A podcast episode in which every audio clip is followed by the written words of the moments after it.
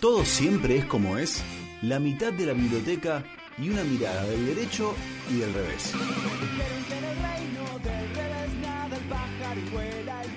Una columna de la abogada Ornella Ascarano, del derecho y del revés.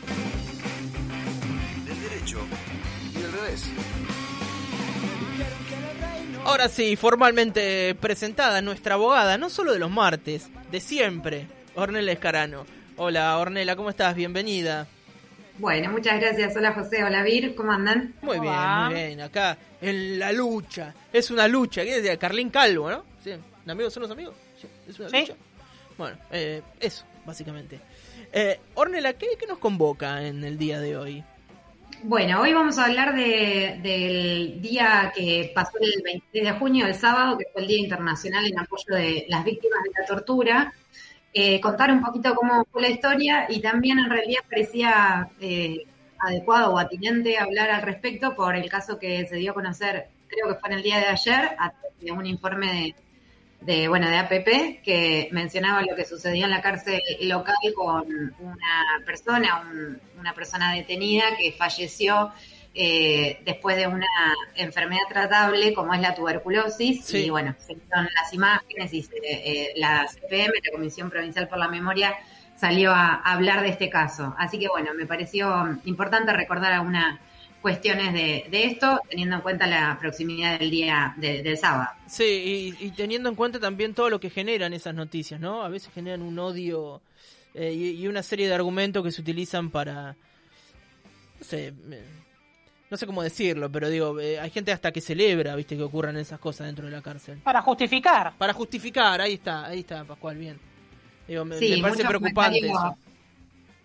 El es uno menos, ¿no? Como esos comentarios así de, bueno, ilustrativos respecto de lo que siente alguna parte de la población y por eso está bueno recordar eh, cómo, qué, qué es lo que ha pasado en el mundo en la lucha contra estas cuestiones. Después vamos a hablar por qué relacionamos con la tortura, esto, ¿no? Que quizás puede ser malos tratos y qué pasa con las investigaciones en cárceles y por qué eh, los establecimientos penitenciarios son donde eh, hoy siguen vigentes este tipo de prácticas, ¿no? Por eso es la relación justo con, con este día, porque hoy no tenemos, por ejemplo, si lo hubiéramos enmarcado solamente de la tortura como algo que pasó eh, como, como forma o como lo que más conocemos en la última dictadura militar y hoy año 2021 seguimos hablando de, de esto que no ha desaparecido.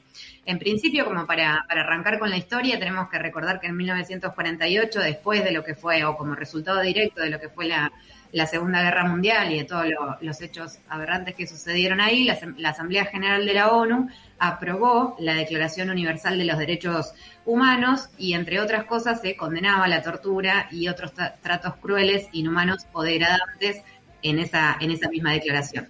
Más tarde, esto es muchos años después, en 1975, la Asamblea General también de la ONU aprueba la Declaración sobre la protección de todas las personas contra la tortura y otros tratos o penas crueles, inhumanos o degradantes, que ampliaba esto que les decía que recogía la, la, Declaración Universal de los Derechos Humanos en su artículo 5, que habla de que nadie será sometido a tortura o a tratamientos o castigos crueles, inhumanos o degradantes.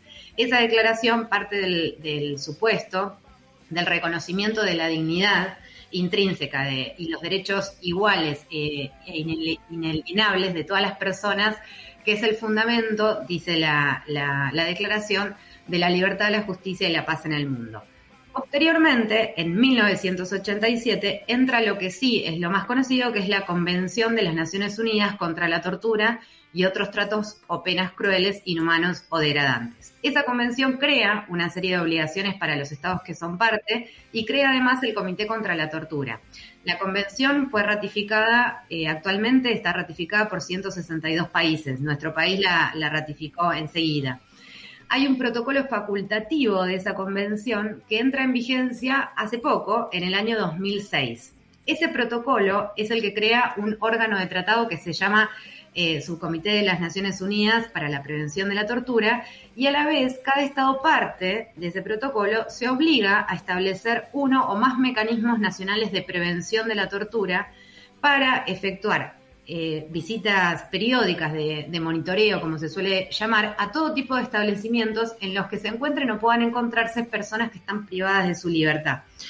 El objetivo principal es prohibir el uso de la tortura por los estados en cualquier situación, que sea cotidiana o extraordinaria. Está la idea de que no existen circunstancias excepcionales de ningún tipo, guerra o ninguna otra situación, que puedan invocarse para justificar la tortura. Es decir, nunca hay un justificativo para la tortura ni para tratos que afecten la integridad de la persona. No existe una, una excusa para eso. En diciembre del 97, eh, después, al, celebrarse los 10 años de la entrada en, vigor de la convención que les decía recién, la Asamblea General de las Naciones Unidas proclama el 26 de junio como el Día Internacional de, en apoyo a las víctimas de la tortura. Es por eso que es un día que se aprovecha como una oportunidad para poder eh, pedirle no solamente a los Estados miembros, a los Estados que ratificaron la convención, eh, sino también a la sociedad civil, a los particulares que eh, tomen conciencia o que exijan el cumplimiento de esta convención y que lo recuerden para las personas que han sido víctimas de tortura en el pasado y las que hoy son víctimas de, tortura. Orne, ¿qué parámetros definen? Es una pregunta que puede sonar fea, pero no. ¿qué parámetros definen la tortura? Porque por ahí solo nos imaginamos una cuestión de eh, agresión o maltrato físico, digo, pero para mí tortura también es una persona que necesitando atención médica no la recibe por el solo hecho de estar privado de su libertad. Sí, nosotros tenemos, a ver, ahí es, lo importante y es lo central en el tema, que tiene que ver con de qué hablamos cuando hablamos de tortura y nosotros tenemos varias definiciones, la convención lo define en su artículo 1, yo les voy a comentar lo que dice la Convención Interamericana para prevenir y sancionar la, tortura que fue sancionada por la OEA, eh, que es una definición que es más amplia y que han ido usando, por ejemplo, es la que usa la Comisión Provincial por la Memoria actualmente eh, en el registro de torturas que eh, confecciona y que lleva trabajando del 2002. Hay elementos, ahora se las digo, pero hay elementos también que se van debilitando con el tiempo, como tiene que ver con lo que tiene que ver con la finalidad. ¿Sí? ¿Para qué uno tortura? Ese elemento al principio era para sacar una información, ¿no? Bueno, eso era un elemento muy fuerte que en algún momento se utilizaba, pero que después se va debilitando porque tiene que ver, pues se van ampliando, digamos, los derechos y lo que se puede considerar tortura. Muchas de las cosas que eran consideradas malos tratos eh, hace unos años, hoy sí pueden decirse que constituyen eh, tortura y ahora también les cuento un poco la diferencia. La, definición que da esta convención que les decía es todo acto que sea realizado intencionalmente por el cual se inflijan a una persona penas o sufrimientos que pueden ser físicos o mentales, no es solamente físico, con fines, ahí sí menciona el, argumento la, de la finalidad, que pueden ser de investigación criminal, como medio intimidatorio, como un castigo personal, como una medida preventiva, como pena o con cualquier otro fin, dice esa definición. Sí.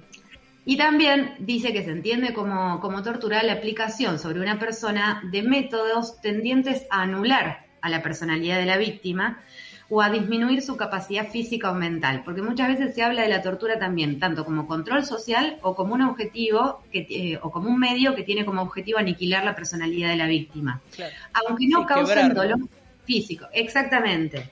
Aunque no cause un dolor físico o una angustia. Este es otro tema, voy mezclando un poco, pero tiene que ver también con que a veces la tortura no es que deja rastros físicos, ¿no? ¿Por qué? Porque incluso los, los medios de tortura se han ido eh, mejorando. Hay formas de torturar a una persona físicamente que no dejan huellas. No las voy a mencionar porque no vamos a entrar en eso, pero hay muchos de, esas, de esas formas.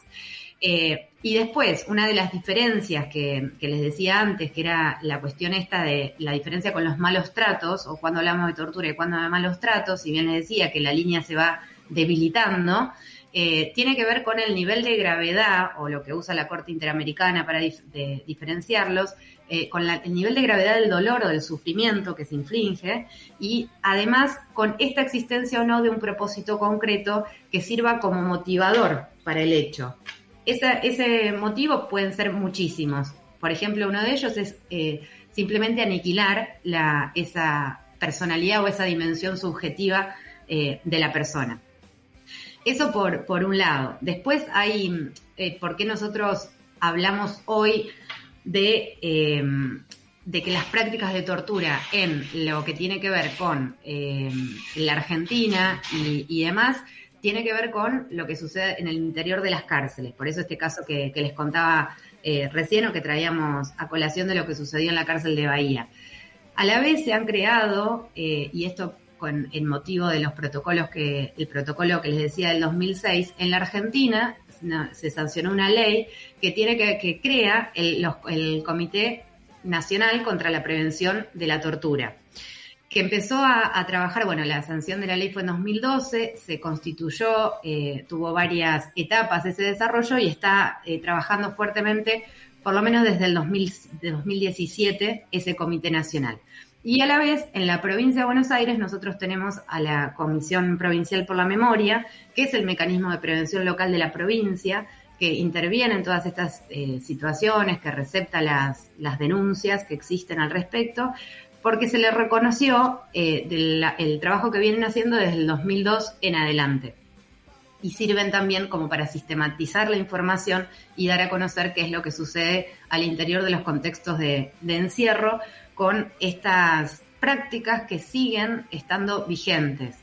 Cuando hablamos del registro de las torturas dentro de los establecimientos carcelarios, eh, hablamos, y esto en toda la Argentina y en todas las cárceles latinoamericanas, que, sucede lo mismo, no solamente de las agresiones físicas directas, que son las más sencillas de, observar, sino también ah, todavía la existencia de los, eh, los llamados buzones o las áreas de aislamiento, donde los presos pueden, eh, son depositados ahí como forma de sancionarlos.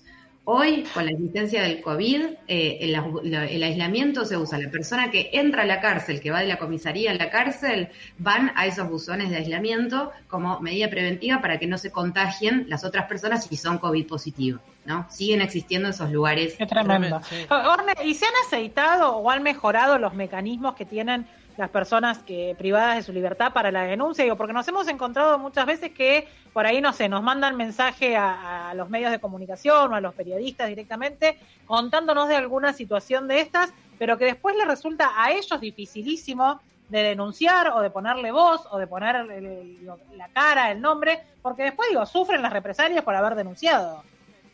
es como tortura sobre tortura, digamos. Sí, ahí Daniel Rafecas, que es un juez federal y quien es quien ha teorizado muchísimo sobre el tema de la tortura y quien de, quien hemos aprendido eh, mucho sobre este tema, habla de la tortura ubicua, ¿no? De esa tortura que está en todos lados. Y esto pasa, como Zaffaroni habla de la cárcel como una institución total, porque está totalmente atravesada eh, por, bueno, por todos los elementos que, forman ese ese lugar, ese territorio, habla de esta imposición eh, que es dolosa, de sufrimientos físicos eh, y psíquicos que son, son concretizados a través del sometimiento de una persona a una situación que es permanente, que es de detención estatal, que desconoce toda la condición humana de las personas y que resulta de alguna manera ineludible, ¿no? No se, puede, no se pueden escapar de eso. y todo eso confluye en la despersonalización de, la persona, que es la, negación de la dignidad en sus términos más absolutos. Y esto tiene que ver con cómo funcionan las cárceles hoy. Cuando hablamos de todo esto, no estamos, yo por lo menos no tengo una postura de decir hay que, y para ser bien clara, de cerremos o explotemos las cárceles porque no pueden existir más. Si bien está demostrado que no sirven, eh, acá lo que se dice es que puede haber una cuestión de, eh, de cambio o que tiene que haber para que estas cosas empiecen a, a respetarse, es decir, se respete la dignidad de la persona y lo que sucedió con este muchacho haya estado condenado por lo que haya estado condenado, no siga pasando, tiene que ver con eh, atacar o atacar o reformar o trabajar con las fuerzas de seguridad. Mientras el servicio penitenciario continúe siendo lo que es, es imposible poder hablar de métodos de prevención o de tratar de lograr determinados cambios. Hoy una persona que está detenida sí tiene acceso, por ejemplo, a lo que es la procuración penitenciaria, que son como abogados que están, hay oficinas adentro de las cárceles, a los que pueden hacer llegar sus petitorios, está la defensa que puede ser particular o puede ser oficial para, eh, para poder eh, hablar del mal estado o de algunos malos tratos que reciben. Y después, quien tiene que estar a cargo de todo eso es el juez de ejecución. Por eso acá la pata también, tan central como el servicio penitenciario, es la de la justicia. En tanto y en cuanto la justicia legitime eh, todo lo que sucede adentro de las cárceles y legitimar a veces puede decir o naturalizarlo o dejar o archivar situaciones o no darle bola a, determinadas situaciones. Mientras siga pasando eso, eh, es, la otra manera. Generalmente cuando se habla de violencia penitenciaria hay generalmente tres maneras de, hablar de esa violencia penitenciaria. Desde el servicio penitenciario muchas veces se habla como que es algo que viene con los detenidos, ¿no? Como que no se puede hacer nada porque los presos son así. ¿Cómo le vas a responder a un preso si viene con esa violencia y de la única manera que entiendes con violencia? Ese es el argumento más, eh, más simple eh, y que más se escucha de parte de los funcionarios del servicio penitenciario. Y después el otro es el de la violencia productiva. La violencia sirve porque la violencia genera eh, disciplina y genera esta noción de autoridad en la persona que la ejerce. Ese también es otra de las cuestiones por las cuales estos tipos de violencia siguen tan presentes en estas instituciones y en estos contextos. Y lo que hay que poder empezar a pensar en es en la violencia como una cuestión estructural donde el, servicio penitenciario y la justicia, el Poder Judicial, son eh, actores centrales en esto y es ahí donde hay que trabajar. Sí o sí hay que trabajar con ese, con llevar el Estado de Derecho dentro de las cárceles que no existe. Esto puede enfocarse de diferentes lugares. Yo lo que les decía tiene que ver todo con argumentos, que tiene que ver con la dignidad del ser humano intrínseca, que la historia eh, hemos ido avanzando en eso, hemos ido avanzando en muchas cosas y es verdad que hay sectores de poblaciones carcelarias que están mejor que otros. Hay sectores de la población carcelaria que llegan a tener cierta atención médica, que llegan a trabajar adentro de las cárceles y que pueden estudiar adentro de las cárceles. Pero hay otro sector, que es el comúnmente llamado como población, que son aquellas personas que quedan encerradas en su celda las 24 horas del día sin ningún, sin ningún tipo de acceso a ningún tipo de actividad. Y a eso se suman estas prácticas que hablábamos antes, que pueden terminar eh, lo que, va, lo que pasó con, con Brian, que fue la persona que falleció en la UP4, quizás no, no lleguemos a saber si hubo una responsabilidad o no, si el estado al que llegó era producto de la enfermedad o no, porque generalmente todas estas cuestiones quedan en archivo, no se investigan. Y no se investigan desde la parte judicial ni desde la parte administrativa porque hay investigaciones administrativas, que son las que inicia dentro del servicio penitenciario, que la mayoría, que son por estos casos, terminan archivadas también. Así que bueno, ese fue un poco el pantallazo. Me fui un poco hablando de la cárcel, pero, Es, muy interesante, Ornella, lo que contás. Y además se, nota eh, tu conocimiento y, tu pasión por el tema. Y eso hace que de verdad sea atrapante escucharte. Y, y un, preocupante. preocupante, ahí está, no encontraba la palabra y la verdad es que es preocupante lo que pasa allá adentro. Hay una, solamente cierro con esto, eh, Ricardo Piglia, un escritor argentino muy famoso, decía que los países, él cuando hablaba de los géneros policiales, o decía que un país se lo puede conocer a través de los cuentos policiales o de, las, de, la literatura de ese género que, que, que se va generando en los países, porque eh, cuando se habla de lo policial se habla de cómo funciona el sistema de justicia, entonces vos te puedes enterar a través de la literatura cómo es un determinado país, ¿no? Eh, y Nelson Mandela hablaba, y es una frase muy conocida, que a un país también se lo conoce por sus cárceles. Eh, y eso es un poco, es la tarea pendiente. Es un tema que Cuesta a veces hablar porque eh, está ubicado como en una, como si fuera la periferia de, todos los temas políticos importantes, pero es un tema que hay que eh, invitar a la gente que se, que se involucre porque nadie nunca está exento de hacer un paso por, por la cárcel por muchísimos motivos y porque además si esos argumentos no convencen tiene que convencer el argumento de la eficiencia. Si nosotros queremos más seguridad y queremos un país mejor, las cárceles así no pueden continuar por más que ninguno de nosotros pise nunca una cárcel. Pero, y aparte digo, y para, cerrar ya esto que vos decías, entender que somos parte de esa sociedad. si, si somos unas, si en nuestras cárceles hay torturas y torturas que se avalan y que no se denuncian y que continúan, somos parte de una sociedad que tortura. Exactamente. Eso hay que, también esto de, las cuestiones, si bien los particulares también pueden cometer actos de, tortura, es importante señalar igual cuál es el sujeto, digamos, activo calificado, que, es el Estado de alguna manera, eh, y que son los integrantes y son los funcionarios eh, públicos y que están involucrados los tres los tres poderes en ese, en ese control y que hay que hacerlo visible y no naturalizarlo, porque si nosotros sí tenemos responsabilidad en naturalizar eso y en esta forma de entender la violencia que les decía también, bueno, esto tiene que ser así. No, no tiene que ser así. Eh, porque hay otras maneras de, de, lograr determinados fines y que esto solamente conduce a más violencia y eso no lo digo yo, lo dicen años de historia. Hemos avanzado, nos falta todavía un montón. Ornella, eh, agradecerte nuevamente por estos minutos tan interesantes de tu columna de todos los martes. Después la van a poder encontrar en nuestra página web y también en la cuenta de Spotify. Ornella, si te parece bien, nos volvemos a encontrar el martes que viene. Bueno, nos vemos. Gracias. Gracias a vos. Y así pasaba nuestra abogada Ornella Escarano.